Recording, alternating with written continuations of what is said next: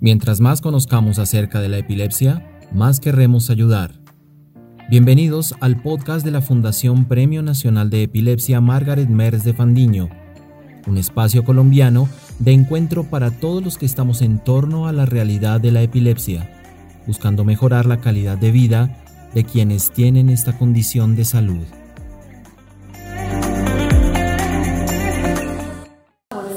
La ciudad de epilepsia siempre es eh, un paradigma de la técnica quirúrgica. Una ciudad de epilepsia es fundamentalmente eh, evolucionada como para respetar todas las funciones eh, eh, que el cerebro nos nosotros. Eh, más que ninguna otra. De manera pues que uno puede sacar un tumor, puede sacar, hacer una aneurisma cerebral, puede hacer una cantidad de cosas de neurocirugía. La ciudad de epilepsia es eminentemente preservativa conservativa de la función cerebral. Es una ciudad de altísimo nivel y por tanto no es una bagatela. Bien, eh, lo, llamo yo esto la, un tesonero trabajo de 30 años. Es el servicio en Colombia más antiguo en Ciudad de Epilepsia. Aquí nació la Ciudad de Epilepsia. Y somos, y somos nosotros quienes debemos defender ese patrimonio de la ciudad. Eh, yo pongo aquí algunas cosas, no por vanidad mía, sino porque es importante. Yo soy hijo adoptivo de Cartagena, me dio la alcaldía de Cartagena y el Consejo Municipal de Cartagena. Y soy miembro permanente de la Asociación Colombiana de, de la, de American Association Neurosurgery, de la Sociedad Americana de Neurocirugía, y soy el embajador de una, un título que da la Liga Internacional y el Nivel Internacional eh, a las personas destacadas en cuanto a la epilepsia.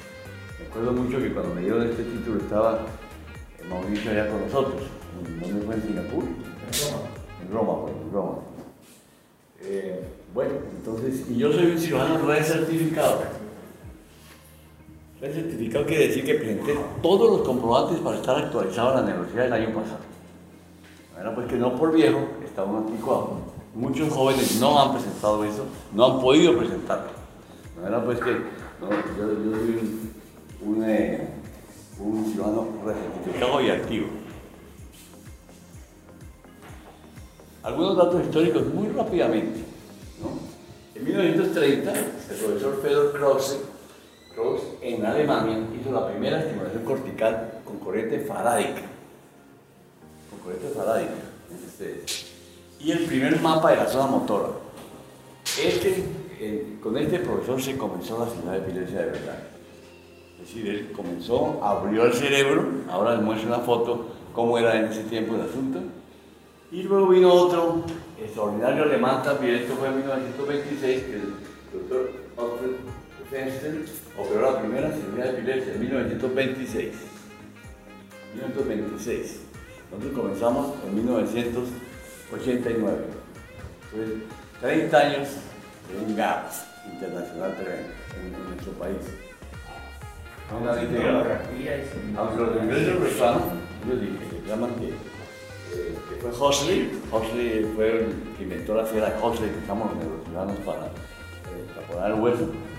Entonces él, en el National Hospital en, en Londres, dicen que fue el primero que hizo la, la, la ciudad de Epilepsia, pero no hay tal, hay una, un- hay una eh, controversia.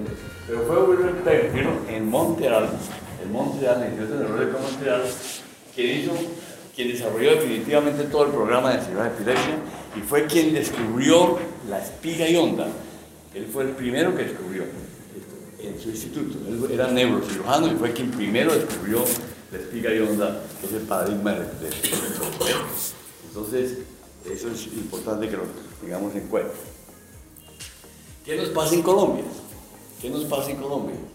La primera ciudad de epilepsia Colombia fue en Cartagena, en el FIL, pero primero en el Hospital Universitario de Cartagena en 1980 y se dio la primera hemisferectomía. Con el beneplácito de la. eh, eh, era una niña, con el beneplácito de la doctora eh, Barbosa, neuropediatra formada por el FIRE, y el doctor Carlos Medina Amado, que vino específicamente a vino específicamente a, a, eh, evaluar el caso y se hizo esa primera cirugía en el Cartagena. Y eh, en 1989 se hizo la primera calle en Colombia, que fue hecha aquí en Cartagena. También en el FIDE se colocaron los primeros electrodos culturales, la primera videoelectroencefalografía. Todo eso por primera vez en Colombia, pues que no fue en la Fundación Santa Fe, ni fue en el Country, ni fue en el Hospital de las Américas, ni en el Hospital de la Cali Infantil de no sé dónde, y el, y el, y, el Cali, no sé qué. Fue aquí en Cartagena. Por Dios, tengamos ese orgullo nosotros. No dejemos que nos planten completamente. Mucho después comenzamos Bogotá y Medellín, por ejemplo. Un parangón importante que tengamos en cuenta, porque somos de una memoria muy frágil, los jóvenes sobre todo, muy frágil. La vez pasada en la conferencia del viernes me di cuenta que nadie se acuerda de los personajes. Ustedes saben de, de, de Oxford, de, de, los profesores alemanes que les nombré, todos los días hablan los alemanes. Todos los ingleses están peleando porque el profesor eh, ¿no? fue el primero que hizo la ciudad de Pilesia, pero todos los días hablan de eso. Nosotros no, no nos interesa el, profesor Alfonso Castellón García. ¿Ustedes se acuerdan quién fue Castellón García? Aquí. Nadie. Nadie se acuerda. Duerme el sueño de la paz, el profesor Castellón. Hizo el Militar de Santa Clara de Cartagena el primer cateterismo cardíaco. El primero en Colombia. Era un neurofisiólogo de primer orden que vino a trabajar con la Universidad de Cartagena. Un gran, una gran persona, un profesor excelente. ¿no? ¿Quién se acuerda? Nadie de él. El primero en, Colombia que hizo una, una cardíaco. ¿Pasará con la ciudad de la experiencia lo mismo? ¿Por qué si todos podíamos tener como en Alemania, eh, podíamos, tener, eh, podíamos tener como en Alemania todo, eh, no se entusiasmó en Colombia nadie? Si teníamos todo, teníamos equipos de rayos X, teníamos sala de cirugía, teníamos todo, lo mismo que los alemanes. ¿Y nosotros por qué no hicimos nada? ¿Cuál es la razón? Es que somos así. ¿O qué es lo que nos pasa? Cartagena es la meca de la ciudad de las epilepsias. Hemos hecho más por Cartagena que el concurso de belleza. Sin embargo, el concurso de belleza es el paradigma de Cartagena. ¿Eso para qué sirve? Pues sí, nos divertimos una vez al año, las piernas de la señorita, muy bonita la nariz, no sé qué vaina, todo eso. Pero eso, ¿para qué es lo que deja? Se debe hacer. Eso es parte de la cultura nuestra. Pero científicamente, eh, ¿tiene, ¿deja algo eso? Después de la Universidad de Cartagena somos los más importantes en ciencia en la ciudad. Porque las universidades que se han creado después, todas han sido creadas después de esto. Han sido de última hora. 20 años, 15 años, algo así. De manera pues esto, este concepto, este acerto, debemos nosotros cultivar. Y debemos seguir adelante. No lo dejemos de caer, porque es un grupo grandísimo que tenemos nosotros acá. Vean ustedes. Vean quiénes son ustedes. ¿Ven? y seguimos llevando esta bandera, realmente. Entonces ahora después vamos a dar unos parámetros recordatorios de qué es la ciudad de epilepsia y cómo continuar. Tenemos que examinar mejor los pacientes. El doctor Pitt, un holandés, que estuvo con nosotros un mes acá. ¿Quién se acuerda de él?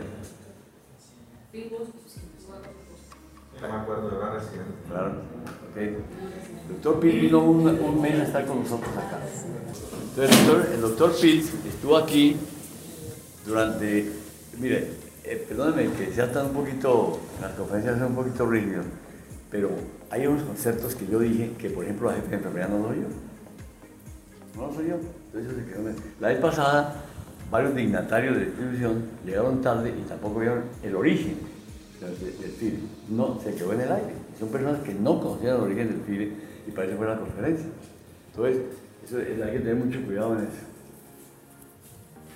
Tenemos que examinar mejor los pacientes. El doctor Pitt, el holandés que estuvo con nosotros durante un mes acá, me decía, al salir de acá, decía, mire, si ustedes no examinan bien los pacientes desde el punto de vista de neuropsicología, ustedes no están haciendo bien las cosas. Ustedes están, están yendo muy rápido con esto. Ustedes tienen que examinarlos mejor. Pero ¿qué pasa con nuestros pacientes? Somos campesinos, son campesinos, de vienen de fuera. No podemos dejarlo eh, venga dentro de un mes, venga dentro de 15 días, no se puede. Entonces es necesario buscar una manera de examinar a los pacientes que sea lo más rápido posible, pero sin decaer en la paciencia. Eso nos decía él muy específicamente, y es un defecto que, que debemos corregir. Y para eso debemos hospitalizar a todos los pacientes de epilepsia cuya causa no se conoce para en tres días hacer el diagnóstico causal con el siguiente, con el siguiente protocolo, le voy a decir ahora. Mire, si uno de nosotros tiene un dolor precordial, todo el mundo corre, hospitalizarlo, un infarto cardíaco, hospitalizarlo, ¿no? Y, rápidamente hay un cateterismo, porque puede estar haciendo un taponamiento de una arteria coronaria, ¿eh? o un infarto en curso por cualquier motivo. Entonces dice uno, ¿y qué es la epilepsia? ¿Qué es una crisis epiléptica? Uno de nuestros hijos puede tener de golpe una crisis epiléptica. ¿Cómo corríamos nosotros? Esperamos que estamos los tres meses del neurólogo, de que a dos o tres meses está la consulta neurológica, o hospitalizamos al paciente inmediatamente para saber qué está pasando. Puede ser un tumor, puede ser una fístula arteriovenosa, puede ser una hemorragia, puede ser un absceso, puede ser un, un, un angioma, puede ser cualquier cosa. Pero si ve el paciente, se le da una droga y se vaya para la casa y tome hagas esta escanografía y venga dentro de dos o tres meses cuando la EPS le autoriza, eso no es ciencia, eso no es ciencia. Estamos muy atrasados. Entonces nosotros debemos, ahora le digo es el protocolo, eh, en tres días, hospitalizar a los pacientes en tres días y hacer esto. Yo el, viernes hice la, hice la, la prueba, hospitalicé cuatro niños, cuatro pacientes. Un niño con un hueso, gravísimo, haciendo crisis diarias, tres, cuatro, cinco crisis diarias. Resulta que tenía gripa y el pediatra le dio la a la casa. Vive en San Pedro Sucre, ayer me llamaron.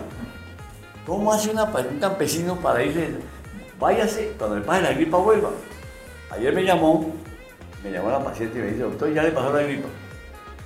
Pero sigue haciendo crisis. Dios mío, eso es, un problema muy delicado. Si, tiene, gripa un paciente y le está haciendo crisis, hay que dejarlo, tratar de la gripa. Pero la epilepsia debe ser, debe ser controlada porque eso es lo más angustiante que puede haber para un ser humano y para una madre sobre todo. Ustedes lo saben divinamente.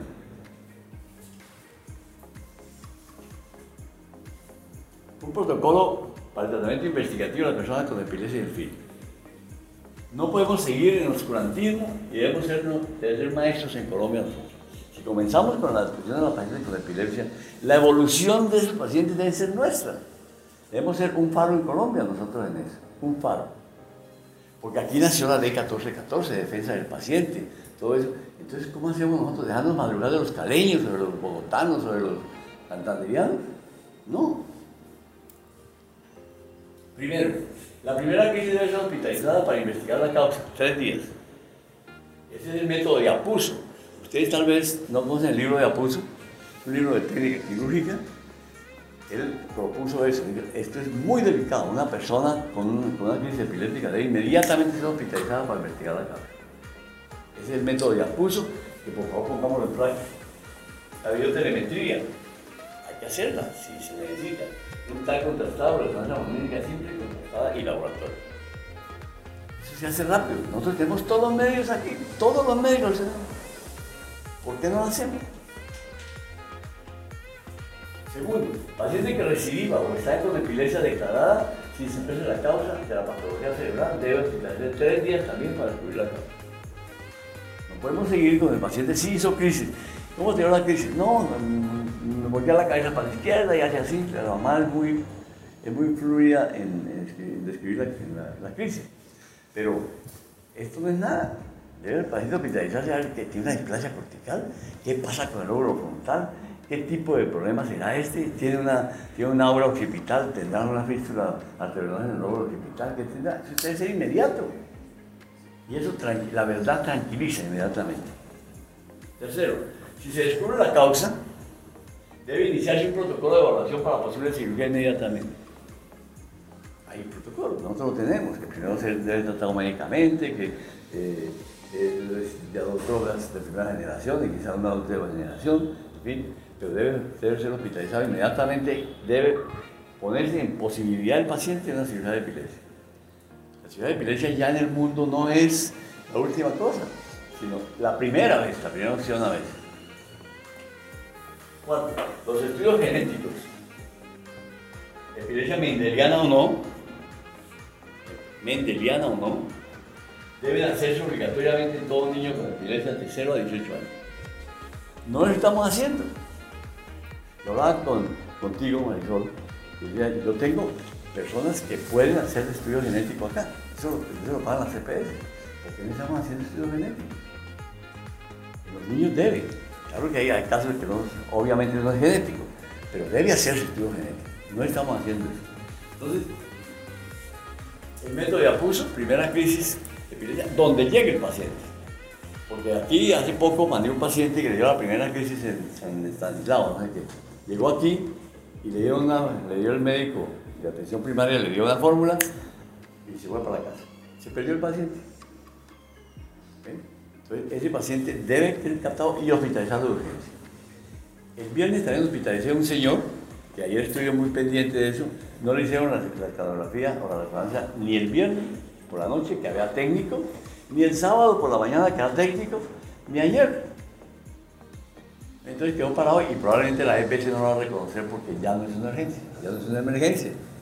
Eh, hay ese, ese disuasivo, ¿no? No es una emergencia, porque ya pasó la emergencia. ¿eh? Pero, pero el orden pre- precordial es una emergencia. Eso corre todo el mundo, pero tremendamente. Es, es un imaginario médico que tenemos en la cabeza nosotros, ¿no? Que eh, es más importante el infarto cardíaco que una, que una crisis epiléptica.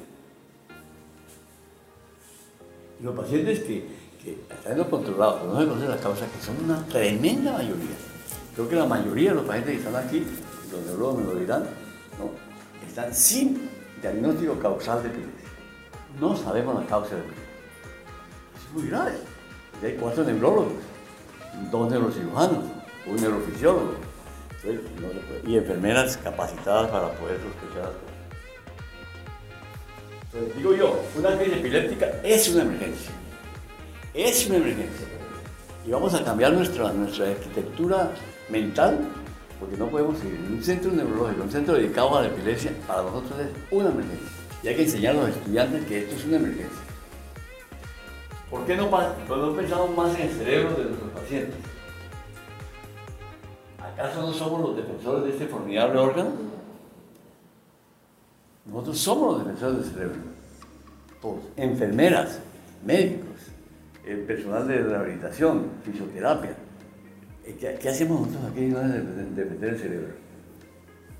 ¿No? no estamos defendiendo la hernia discal, que hacen en cualquier parte del mundo. Eso es lo de menos. O, o unos tornillos que ponen en la columna. Eso, eso- es una cosa que la hacen en cualquier parte también. Pero la epilepsia es nuestra. Nosotros comenzamos y hemos seguido.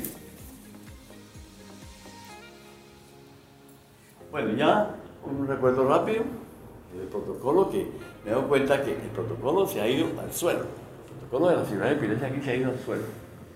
Estoy yo recordando esto porque estoy angustiado.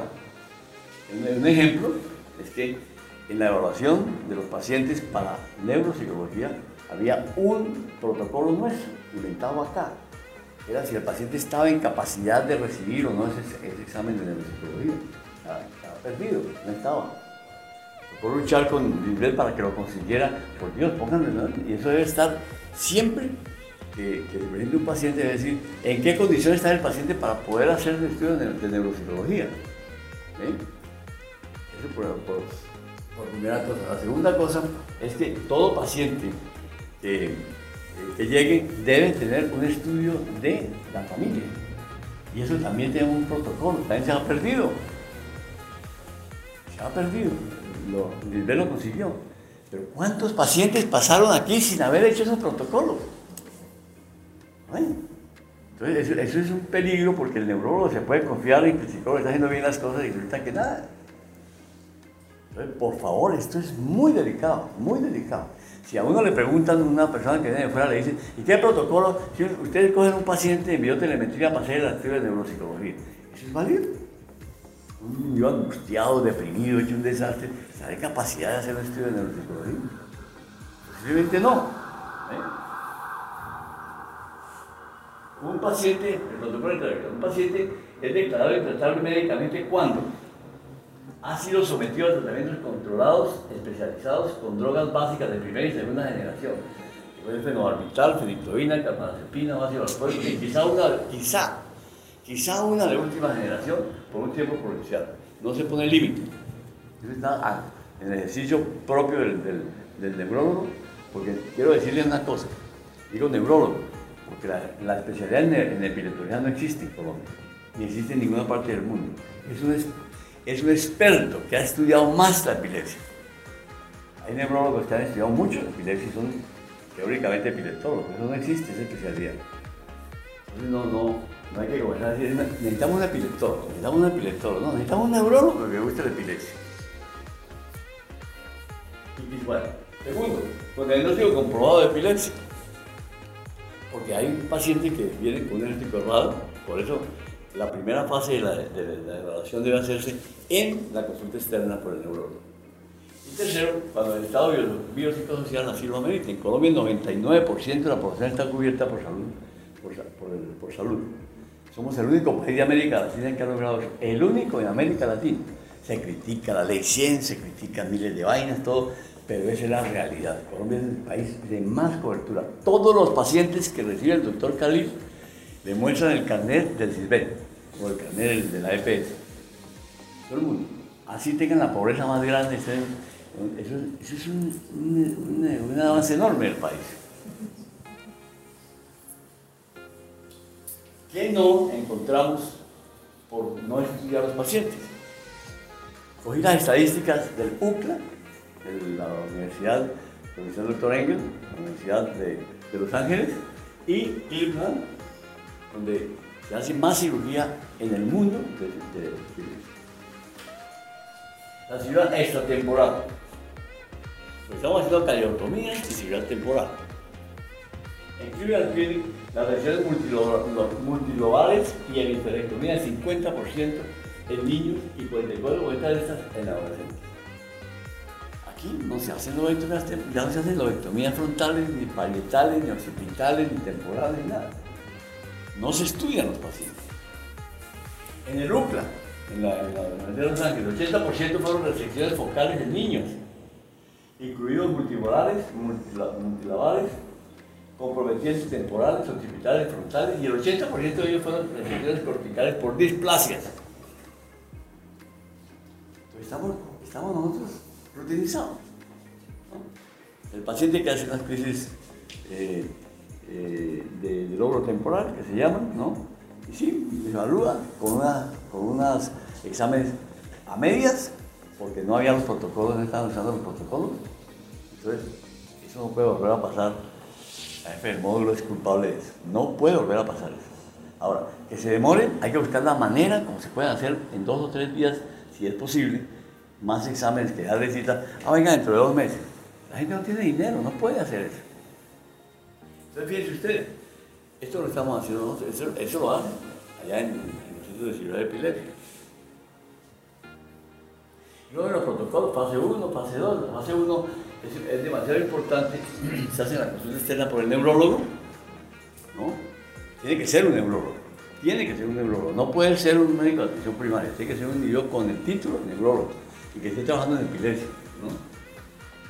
Eh, dice que se declara el paciente y tratar médicamente por un especialista en conocimiento de epileptología, se solicita una resonancia magnética, consulta externa, tiene que ser con, con método de Frer, el logro temporal, un estudio de neuropsicología, se hace ahí, se pide ahí, un estudio del lenguaje y un electrocefalograma de superficie con electrodos esfenoidales, no se volvieron a hacer más. Nosotros hacíamos electrodos esfenoidales y no se volvieron a hacer más.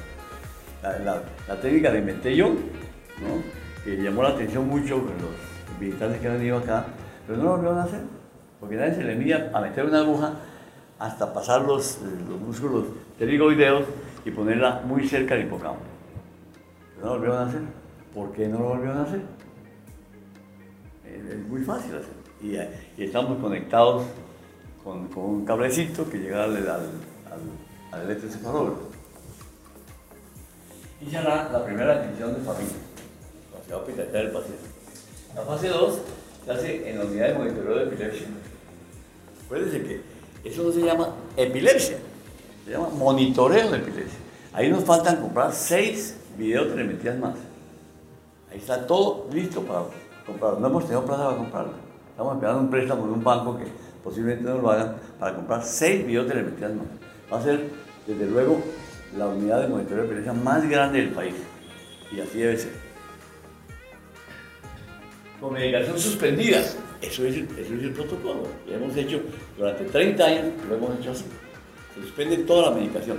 Yo no he visto ni un solo caso en mil y pico de suspensiones abruptas de la, de la, de la medicina que la gente tiene un estatus de epiléptico. Eso está en el imaginario del médico. Se suspende la droga o en el estatus epiléptico. No es cierto, no es cierto. Yo no he visto el primer paciente en todo lo que hemos hecho que al suspender la medicación haga un estatus epiléptico. Puede que ocasionalmente lo haga, no sé. Alguien tiene algunos, uno o dos casos, algo así. ¿La enfermera ha visto algún caso? ¿Tú has visto algún caso en estatus epiléptico al suspender la medicación? Bueno. Allí se hace video, video EG, que no es videotelemetría. Nosotros decimos videotelemetría. No es videotelemetría lo que hacemos nosotros acá, es video EG. No es, video, no es videotelemetría. La videotelemetría es cuando se le coloca al individuo un, un eh, paquete electrónico acá y se va para la casa y allá se, las crisis se van eh, recepcionando en el aparatico. Eso no lo tenemos nosotros acá, ni lo hemos necesitado. Entonces, video eje. Pongamos de acuerdo porque eh, ¿ustedes tienen videotelemetría? No, no tenemos videotelemetría, tenemos video eje. Como diga, bueno, allí se hace video y, y captarán las crisis necesarias para hacer el diagnóstico aceptado del tipo de crisis. Nosotros decimos tres crisis de comienzo a final a, satisfacción del neurólogo. Tres crisis completas. Pues eso es muy importante, porque si nosotros de golpe a la, segunda, sí, quitemos, porque necesitamos la, máquina, y queda mal, mal estudiado el paciente para dónde seguir. Nosotros hemos tenido pacientes hasta 28 días. Por eso yo critico, con todo el respeto, pero critico acervamente que eso que se está haciendo de mandar un electro, una, una biotelemetría por 6 horas, o por 8 horas, o por 10 horas, es una estafa. Una estafa al sistema de salud. Eso no sirve para nada. Porque, bueno, eh, se, se ve que el paciente tiene una- unas crisis intelectuales, o que una, unas eh, ondas intelectuales y no sé qué cosa, pero eso aquí no, nada. La biotelemetría se hace para la cirugía de epilepsia o para otras cosas de investigación, pero tiene que ser continuado sin límite de tiempo. Y luego se hace una decisión de familia. La fase 3, si el paciente no es posible definir el foco marcapaso, se someterá a implantación de electrodos subdurales, que no lo estamos haciendo casi aquí. Y eso es pan y carne todos los días en cualquier centro de epilepsia. Bueno, pues eso es culpa de los neurólogos, porque los neurólogos son los que envían al neurocirujano a los pacientes. Entonces hay que investigar a los pacientes. La fase 3, reunión de familia, la fase 4, la cirugía, la fase 4A, reunión de familia. Eso ya está escrito. Luego viene el programa de rehabilitación neuropsicológica a los tres meses. Los pacientes, ya lo hemos hablado aquí, están sumamente maltratados, terriblemente maltratados acá. Y tenemos que ser todos vigilantes de que eso no vuelva a pasar más. Ese desastre, encontrar 70 pacientes en la ciudad, operados de lóbulo temporal, y que nadie sabía dónde estaban. ¿Qué hemos hecho? ¿Qué hemos hecho? Ahora están recuperando, pero resulta que hay críticas de que, la, se, se viene el paciente y le dice, ¿tiene crisis? No, no tenemos crisis. ¿Y cómo está el estado emocional de él? ¿Cómo está trabajando? ¿No está trabajando? ¿Por qué no trabaja? ¿Cómo está su estado mental? ¿La memoria cómo está? Hay que hacer un estudio de neurocirugía muy completo de nuevo.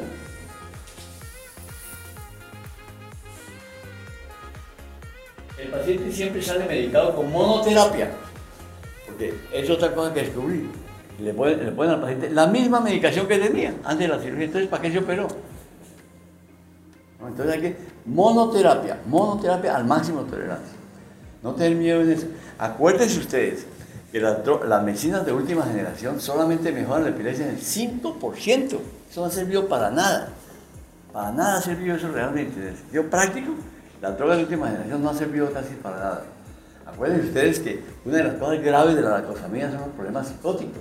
La la- levatiracetam con mayor razón. Tiene una cantidad de problemas enormes. Entonces, hay que seguir con las drogas de primera generación. Y eso, a mí me llamó el jefe de epileptología de la EpiSuisse, de la epilepsia dijo, ¿cómo consiguen ustedes el fenómeno orbital? ¿Cómo les parece? Porque están volviendo otra vez a eso. ¿eh? Entonces, hay que tener cuidado. Y la cita conjunta, con todo el Estado, a los seis meses, cita conjunta, es decir, la que nosotros hacemos los sábados, a las, a las 8 de la mañana, y saber qué se le hizo al paciente. Ustedes pueden reclamarle al neurocirujano, por ejemplo, doctor, ¿por qué sigue el paciente con crisis? Yo le saqué lo que había hacer, se hizo la, la cosa correctamente, pero, miren, queda con crisis. Entonces hay que investigar cuál es, la, cuál es la razón de eso. ¿Para qué se hace una cirugía de epilepsia? ¿Para qué se hace? Para mejorar la función del cerebro. A quitar un foco eléctrico que está eh, descargando permanentemente, está interceptando una serie de, de redes, redes neuronales. ¿no? La persona no puede funcionar bien con su cerebro. Entonces, se hace primero para mejorar la función del cerebro. Segundo, para disminuir el número de crisis y su intensidad, no para curar la epilepsia en primer lugar. Para disminuir el número de crisis. Ese, es lo, que el, personal, el grupo de epilepsia debe estar contento. Tenía 20, 20 crisis en un mes, ahora tiene dos. Mejoró, mejoró el paciente. Y por último, curar la epilepsia si es posible. Nosotros tenemos el logro temporal un 55% de, curación de la epilepsia, que está sin crisis. Y en la cañotomía, el 20% de los pacientes están libres de crisis acá. Los tipos de epilepsia son dos. Grábenselo bien, las personas que no son médicas, grábense bien esto. Son dos tipos, la, la, paliativa y la terapéutica. Nosotros leímos ese título acá con el profesor eh, Silvenio de Suecia, que viene, estuvo con nosotros casi tres meses, trabajando con nosotros acá, y resolvimos darle el título de paliativas y terapéuticas. Paliativas, si no puedes curar, alivia. Es decir, la calinotomía, por ejemplo, se hace para aliviar la epilepsia y para mejorar el, el, el, nivel cognitivo del paciente. Y la terapéutica es, por ejemplo, la rehabilitación temporal, las displasias, la histerectomía, las histerectomías, exactamente, que son cirugías que están hechas para, o diseñadas para que el paciente se cure. Formación de neurocirujano nos cupo el honor de fundar el servicio de neurocirugía en la Universidad de Cartagena. Fue por invitación del profesor Víctor Barbosa, que era decano de ese tiempo de la Facultad de Medicina, el padre de la doctora Miriam Barbosa, que fue neuropediatra, a la razón decano de la Facultad de Medicina de la de Cartagena. Siempre hemos estado hablando de esta preparación. Debemos fortalecerla enormemente. Enormemente. A mí me criticaban aquí los residentes de neurología de la Universidad del Sinú, que aquí todo era epilepsia. Toda es epilepsia acá. Le decía yo, doctor, ¿usted sabe epilepsia? ¿Cómo un neurólogo no va saber epilepsia, por Dios? Es el eje, todo, todo, casi todas las enfermedades neurológicas cursan con una crisis. Por algún lado, en alguna, hasta la esclerosis múltiple cursan con crisis. Entonces, si no sabe epilepsia, está perdido. Entonces, yo llegué aquí por invitación del decano a fundar el servicio de neurocirugía. Yo no llegué a, pedir puesto. Yo estaba en Santiago de Chile haciendo un posgrado en, en epilepsia allá, y allá recibí una comunicación del profesor Víctor Barbosa diciendo que si yo quería venirme a fundar el servicio de universidad acá. Se intenta nombrar al doctor Alfonso Pacheco jefe de residentes. Vamos a mejorar enormemente la, la, residencia en universidad aquí. Tiene que haber una persona al lado porque el doctor, el doctor Cafuri solo no puede. Ya lo hemos hablado con el doctor Cafuri hace, hace unos días y nombrarlo a él como jefe para que él haga los programas juveniles, digámoslo así, de la, de la, de la neurocirugía. Y soltarle todo el acompañamiento de los residentes y cumplir los programas que la universidad tiene, cumplirlos a cabalidad. ¿Qué se necesita para que haya un programa de neurocirugía? Oigan esto, porque todo el mundo le dice a uno, ¿ustedes tienen PET? Fuchi no tuvo PET. Pepe no tuvo PET. Y, y el doctor Lüder en Cleveland no tuvo PET. Pero tuvo PET. Y ese es el problema del tercer mundo. Si no tenemos la última cosa que salió, entonces no se puede hacer otra. Y ahí andamos, dando tú. Un neurólogo necesita un neurólogo con conocimientos y práctica diaria de epilepsia. Un neurólogo. Ideal tres, ideal dos. un neurólogo o neuropediatra o pediatra entrenado con experiencia en videotelemetría. Porque la Asociación Colombiana, y lo denuncio aquí, la Asociación Colombiana de, Neuropediatría no está en capacidad de nosotros, nunca un neuropediatra aquí. Hemos hecho miles de ensayos y no quieren venir. Ni quieren venir a ninguna entidad de grupo en Colombia. Ellos no trabajan en entidades como esta. ¿Por qué? Porque ganan, mucho dinero. Aquí no ganan el dinero que ganan un neuropediatra. Pone una, una mesa en la Plaza de Bolívar y a los ocho días tiene 50 pacientes en cola con retardo mental.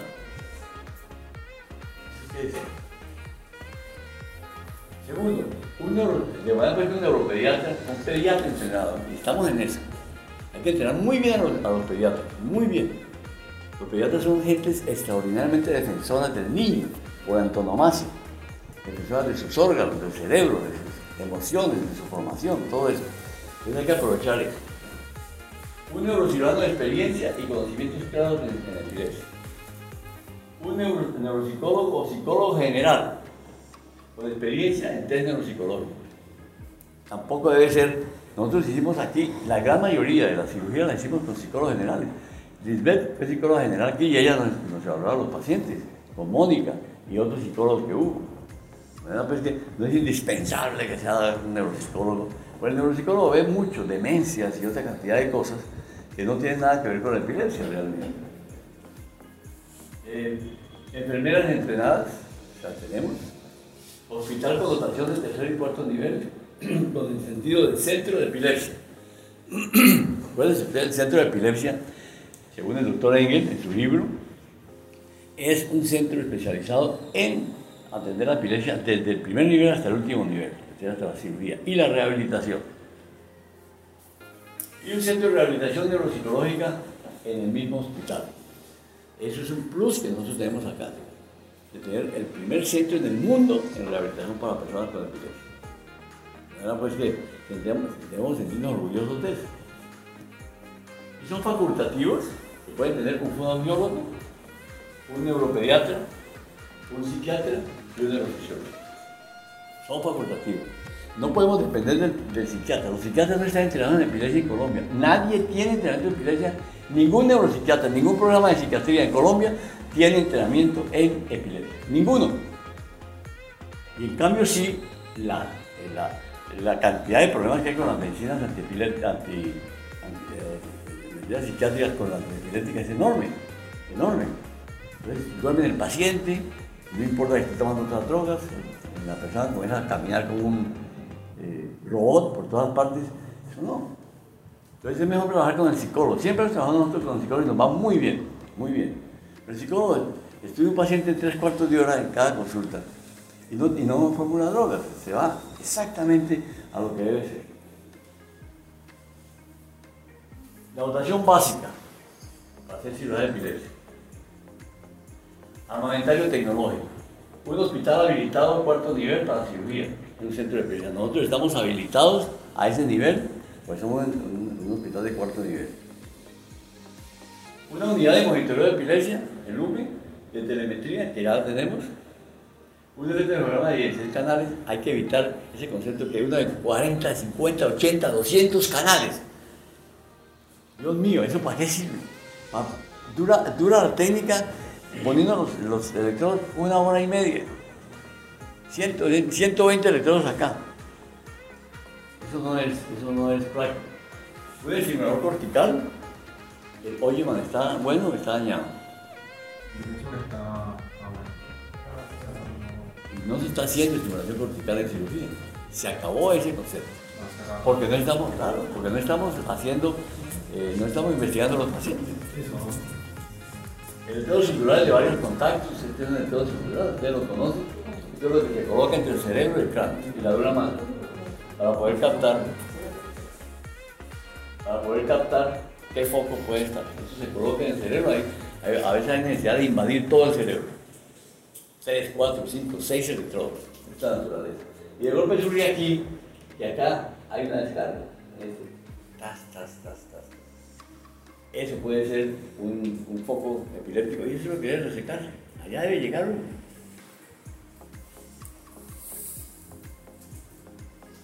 Y un centro de rehabilitación neuropsicológica, eso es fundamental para, nosotros. Miren ustedes, este es el ejemplo más claro que hay de la unión del neurólogo con el neurocirujano. Aquí está el doctor Bangkok en, París, con el doctor, eh, con el doctor Talleyrand.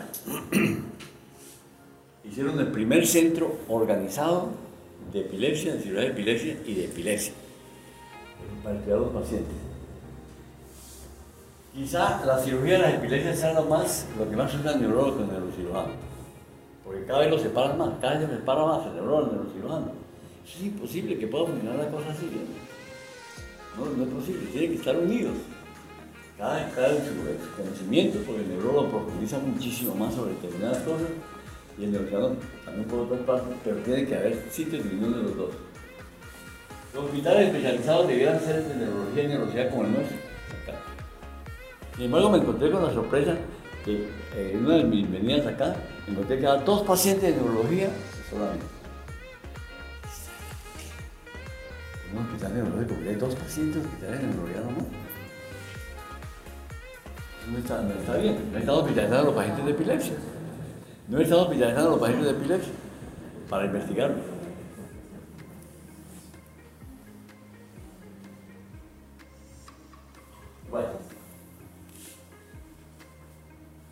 La verificación de los resultados está el doctor Engel de Los Ángeles, de Lucla. Y les decía yo las estadísticas de Lucla.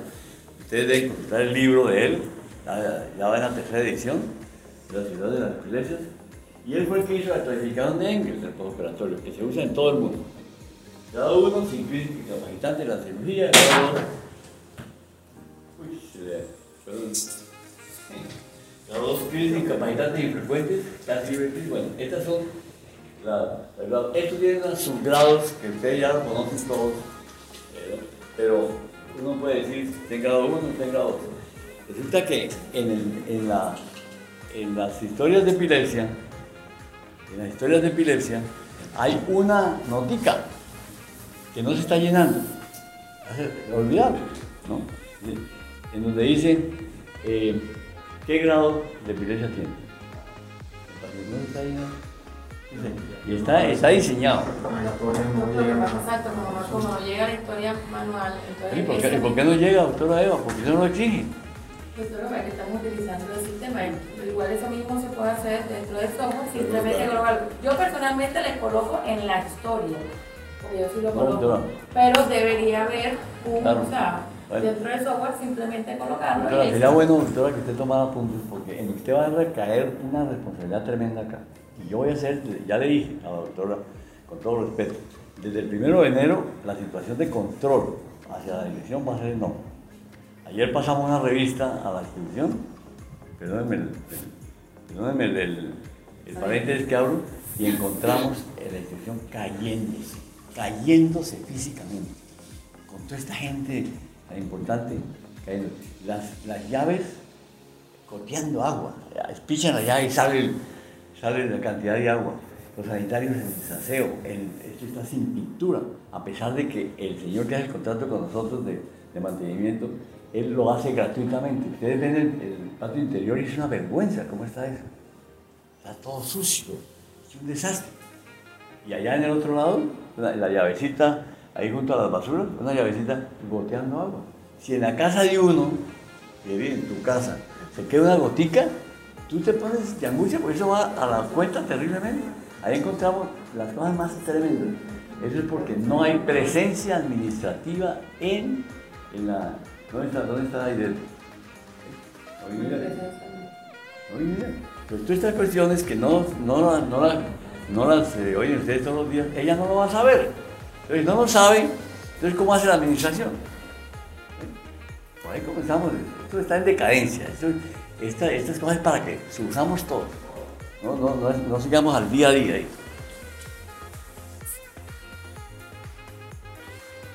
Profesor Engel, es de la Universidad de Los Ángeles, el doctor Engel estuvo aquí, nos citó aquí, lo mismo que el doctor, el doctor eh, Engel, el doctor eh, Lüders, de, de, Cleveland, también estuvo aquí visitándonos. Cuando era presidente de la Liga Internacional de la Epilepsia nos visitó, es el jefe de neurología de la Universidad de Los Ángeles. Un hombre de una importancia tremenda. y tal vez la persona más importante con Hans en la investigación de la epilepsia quirúrgicamente manejable.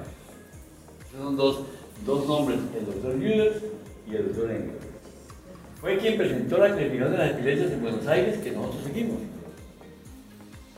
Él fue, él fue el que, el que insistió y todo eso, porque ahí en, ese, en esa clasificación, y los neurólogos no están de acuerdo a veces en eso, se metieron los, los rehabilitadores, se metieron los psicólogos, todo, porque está el impedimento, la quinta columna del impedimento. Es, es la única clasificación que tiene a los educadores, a los fisioterapistas, a los rehabilitadores en general, los psicólogos los tienen dentro de la clasificación. Los demás no, los demás para los médicos, para los médicos, para los médicos. Somos los sabios del paseo. Él, ha defendido nuestro programa de cirugía, paliativa, el doctor Engel, en, el Congreso Mundial de Neurocirugía en, París, hace un tiempo, hizo alusión a Colombia. Dijo, Colombia es un paradigma, así en esas palabras, en la cirugía paliativa de la. Porque no nos presentamos nuestros casos. La experiencia, pues no me voy a demorar mucho porque vamos a terminar. Hasta el 2015 hemos hecho 612 pacientes de, cirugía, ahora ha aumentado mucho más. Esto es para que ustedes se den cuenta, eh, en el tiempo hacíamos los dos tercios anteriores del cuerpo calloso, dejamos, el tercio posterior, ahora luchamos por hacerlo completa. A veces queda un poco acá porque es muy difícil llegar ser muy peligroso, pero a veces queda una parte posterior, no deben angustiarse por eso. El paciente sigue con crisis, el paciente sigue con crisis y sigue con este pedazo del, cuerpo calloso, ahí hay que hacer la nueva cirugía y extirpar ese pedazo. Eso lo estamos haciendo y eso lo hacen en todas partes. En un segundo tiempo y se extirpa ese pedazo. Entonces hay que insistir. Doctor, ahí está un pedazo, la parte posterior del cuerpo calloso está ahí. Sigue el paciente con crisis. Pues, ya le sacamos el, resto del cuerpo calloso. Debe hacer. Y esto es más o menos, están los dos cerebros acá, y uno abre con los dos espátulas de acá, y aquí hace todo lo que hay Es el profesor Ricardi que estuvo con nosotros también, aquí. Aquí estuvo en, Cartagena.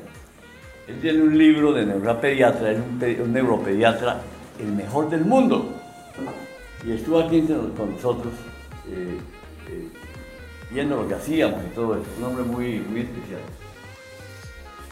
Habíamos hecho en ese tiempo 280 callosotomías, ahí están las edades. Y una cosa interesante, las hemiferectomías. La doctora Loida se puso en el, trabajo de, recoger, todas las hemiferectomías, que eran 48 creo, ¿no, doctor? Y se mandó el trabajo a la revista Epilepsia, que es una revista de lo más alto que hay en epilepsia en el mundo.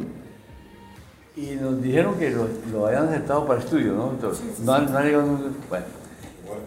Pero ella, pero después de eso no hemos hecho ninguna otra.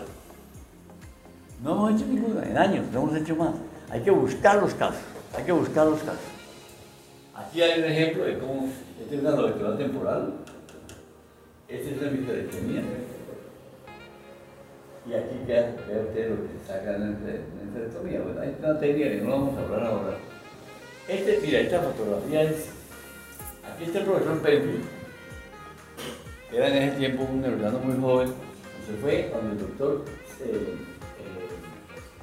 eh, ¿no? Y aquí está el profesor Fester operando con una linterna que le están alumbrando, eh, y no tiene ningún tapabocas ni nada. Este tiene, el vestido de la calle.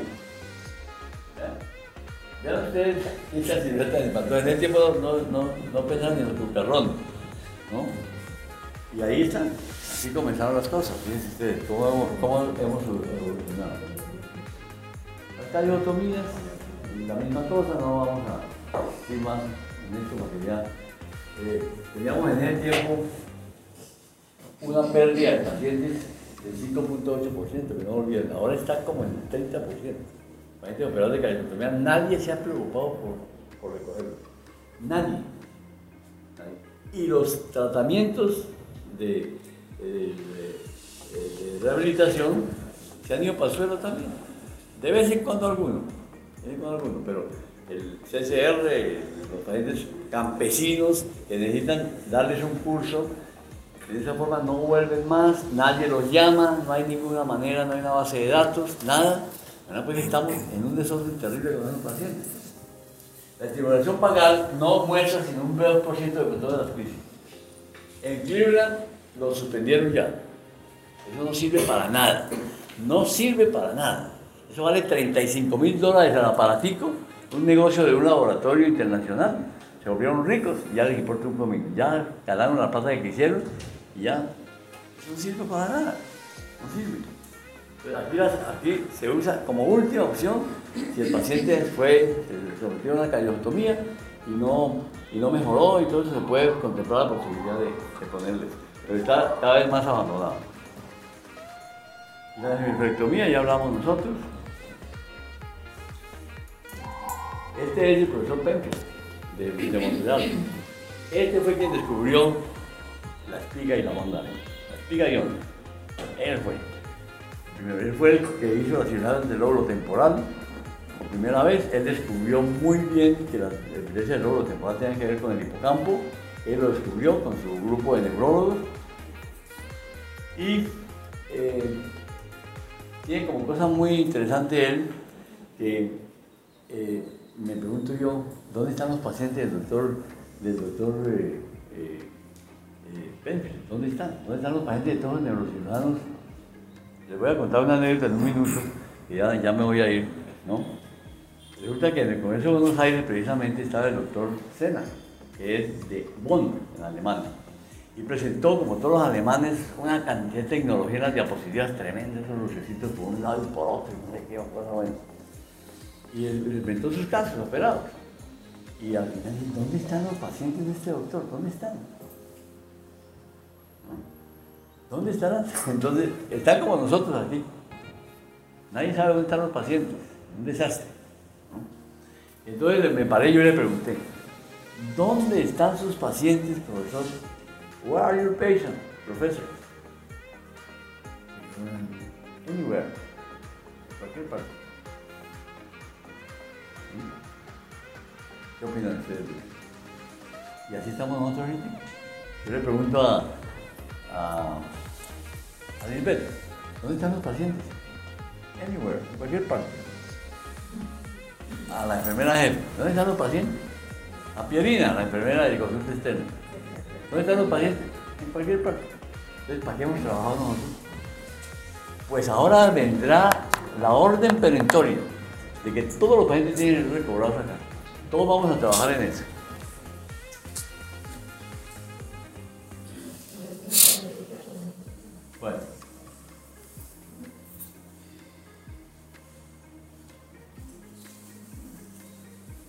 Vamos a... Me lo, me lo, me lo insinuó a mí el viceministro de Salud Pública, con quien he estado hablando yo por la cuestión de la de mates de la, de la, la, la Me dice, y ustedes, esa cosa tan bonita que tienen allá, ¿por qué no hacen ustedes el científico del mes para, para, para animar a la gente del estudio? Bueno, pues ahí está bien esta propuesta, ¿no? Una propuesta. Cada mes elegirá este profesional destacado, profesional de cualquier área, no solamente médico. Impulso al principio de estudio y dedicación a las ciencias que cultivamos. Entonces vamos a nombrar un comité que cada mes se reúne a, organizar, a mirar cuál es el científico que ha hecho algo por el paciente y por los pacientes sobre todo. Manera pues que ese, ese, ese chaparrón le va a llegar. Conclusiones. El centro de epilepsia es fundamental para estudiar toda patología que curse con crisis epiléptica. Es toda patología que curse con crisis epiléptica. Un tumor cerebral, una fístula arteriovenosa, una esclerosis múltiple, miles de cosas. que cursa con epilepsia debe ser investigado por los parámetros médicos. El estudio de una crisis debe hacerse en el hospital mismo, que es eh, lo mismo que un dolor precordial. Llegó un dolor precordial, uno corre, un infarto, así que va. ¿Por qué no corren cuando hay una convulsión? El método de apuso debe ser ejemplo de celeridad y siempre pensar en descubrir la causa. Inmediatamente para un tratamiento rápido y efectivo. Esa es la, esas son las conclusiones y por ese camino debemos, por favor, seguir, porque yo inicié, perdóname que yo en primera persona, yo inicié esto y yo no permito que esto decaiga. Porque ahora están 10 o 15 veces más empleados que lo que teníamos cuando comenzamos. Entonces, ¿dónde está el resultado de todo eso? ¿Cuál es la inversión de tener tanta gente trabajando con nosotros? ¿Dónde está la inversión? El resultado de la inversión. Ahora pues que pongamos todas las pilas porque la exigencia va a ser no grande, sino una exigencia, eh, pues, obvia en cualquier institución seria. En Colombia hay cerca de 800.000 personas con epilepsia. El 25% probablemente es intratables médicamente. ¿Eh? Se requieren cada 200, cerca de 200.000 personas con epilepsia pueden ser susceptibles de una posible cirugía. Esta es la magnitud de este problema para un país en desarrollo como nosotros. Se requieren neurocirujanos interesados. Es un área muy hermosa de la neurocirugía. Nos ofrecemos a ayudarnos. Anímese. Que se, anime la gente. Bueno, entonces con esto terminamos. Que muchas gracias. para preguntas y respuestas. Preguntas. Ah, quiero aclarar algo el documento encontrado. Quiero dejar por favor algo.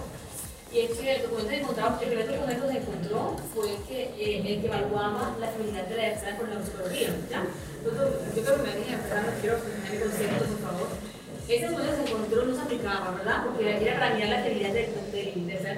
Te ruego, por favor, de hablar más despacio porque yo no, te, cojo la idea. No te cojo la idea. Están totalmente. A ver, el documento no lo traje hoy porque se pregunté una copia y la otra una copia, no traje mío.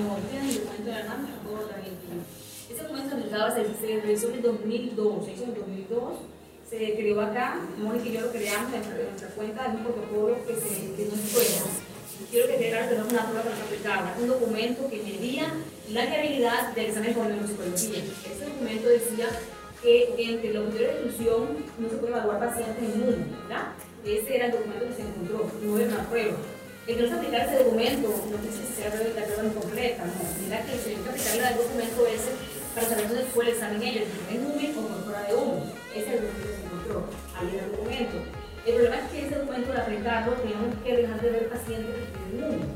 Pero en el tiempo, a veces utilizar el paciente inmediatamente y tenemos que ver el número. Esa era la, la, la, diferencia que tuvimos en ese momento, que se un paciente en número, pero no se dejaba aplicar las pruebas, porque se aplicaba la prueba allí en número. Cuando supiera, ahí conectadas se estaban las pruebas. A menos que fuera un paciente con un RM moderado severo, no le respondía las pruebas temporalmente. Se aplicaba cada desarrollo algo medianamente porque no se las pruebas. Pero si un paciente está con conservada, completa, siempre vamos a en, en conservar esa, esa oración completa y aplicamos aún ahí todas las pruebas completas. De pronto la diferencia era la parte frontal, que tenemos una prueba más frontal, que es la Wisconsin.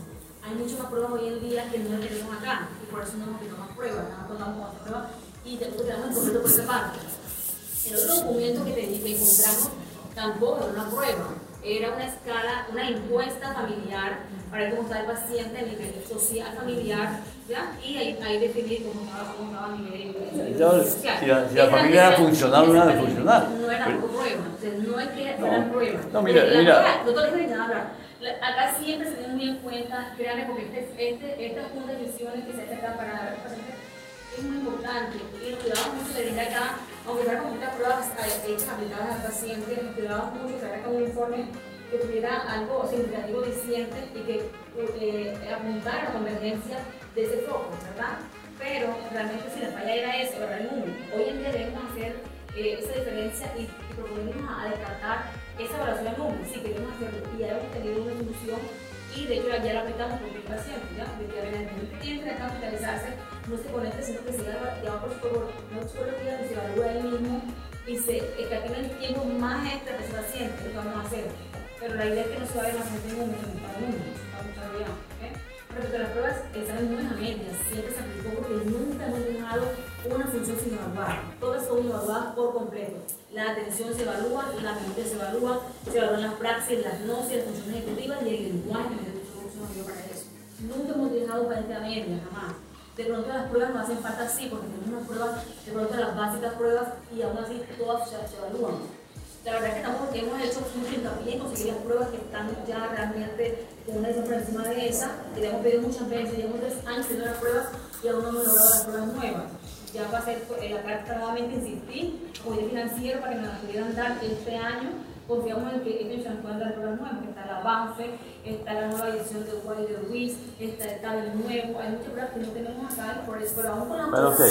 hemos hablado siempre al paciente bueno, mira, perdóname que te, te, interrumpa. Tú estás, eh, no estás preguntando, sino estás defendiendo, defendiendo. Sí, porque pero mira, mira, mira, eh, no es posible que tú logres hacer una evaluación neuropsicológica con el paciente acostado en el lumen, con unos electrodos conectados acá, con dolor, con presión dentro del cráneo.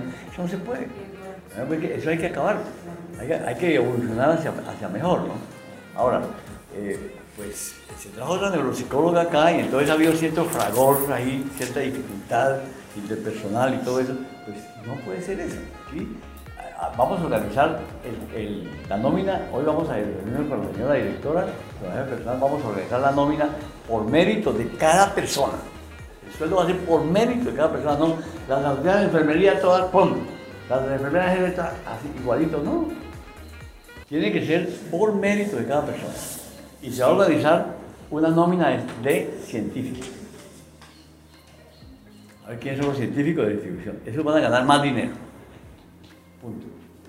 Y hay que, hay que estimularlos para que la institución pueda, pueda. De manera pues que eh, ciertamente faltan cosas, a todo el mundo le faltan cosas, pero tenemos obligatoriamente que aceptar que hay cosas que no se han hecho bien. Por ejemplo, eso que dices tú que es muy elemental lo que tenía, pero te tenía eso, por lo menos eso, y se ha olvidado.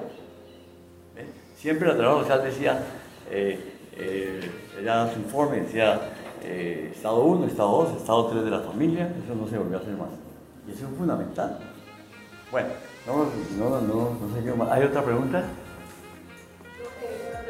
Cuando se hablaba de la del tipo de cirugía, cuando era paliativa o terapéutica, había un concepto, bueno, dentro de la paliativa estaba callosotomía, pero había otro concepto en la, en la que era callosotomía plus. Cuando se habla de callosotomía plus, se habla, se hace énfasis exactamente hace callotomía y se puede hacer una lobotomía frontal, pues. Callotomía y una lobotomía temporal. ¿De acuerdo, de acuerdo con, la, eh, con la patología que existe, estudio que, que haga el paciente. Bien, entonces, por favor, eh, muchas gracias por la, por la atención y la próxima vez que venga te traigo otras preguntas. Yo voy a hablar de la rehabilitación aquí, la historia de la rehabilitación en Chile, por ejemplo.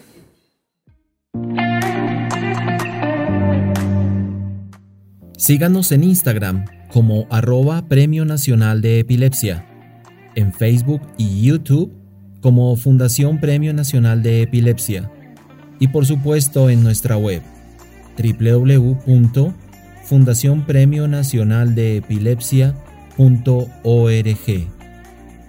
Mientras más conozcamos acerca de la epilepsia, más querremos ayudar.